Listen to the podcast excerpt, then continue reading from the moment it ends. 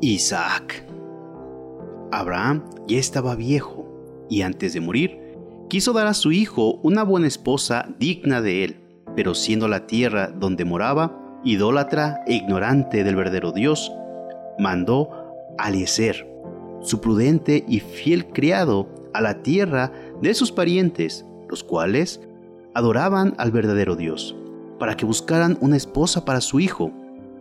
Eliezer partió con otros criados, camellos y valiosos regalos para agasajar a la doncella que Dios tenía preparada para esposa de su joven amo. El buen criado oró para que el Señor lo guiara en la búsqueda de la excelente esposa.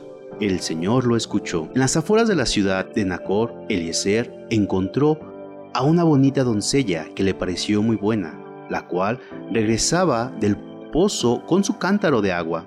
Eliezer le pidió de beber y prontamente fue servido por la joven, quien dio de beber también a los camellos. Le preguntó quién era, y la joven respondió que se llamaba Rebeca y que era hija de un pariente de Abraham.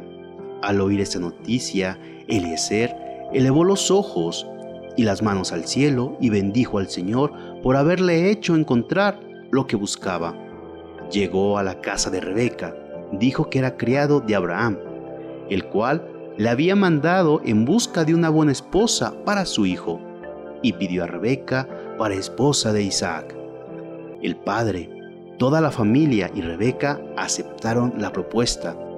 Recibido el consentimiento, Eliezer presentó a la futura esposa y a todos sus familiares valiosos regalos, y a la mañana siguiente emprendió el viaje de regreso, llevándose consigo a Rebeca para prepararla a Isaac, que la tomó por esposa. Después, Dios confirmó a Isaac la promesa hecha a Abraham.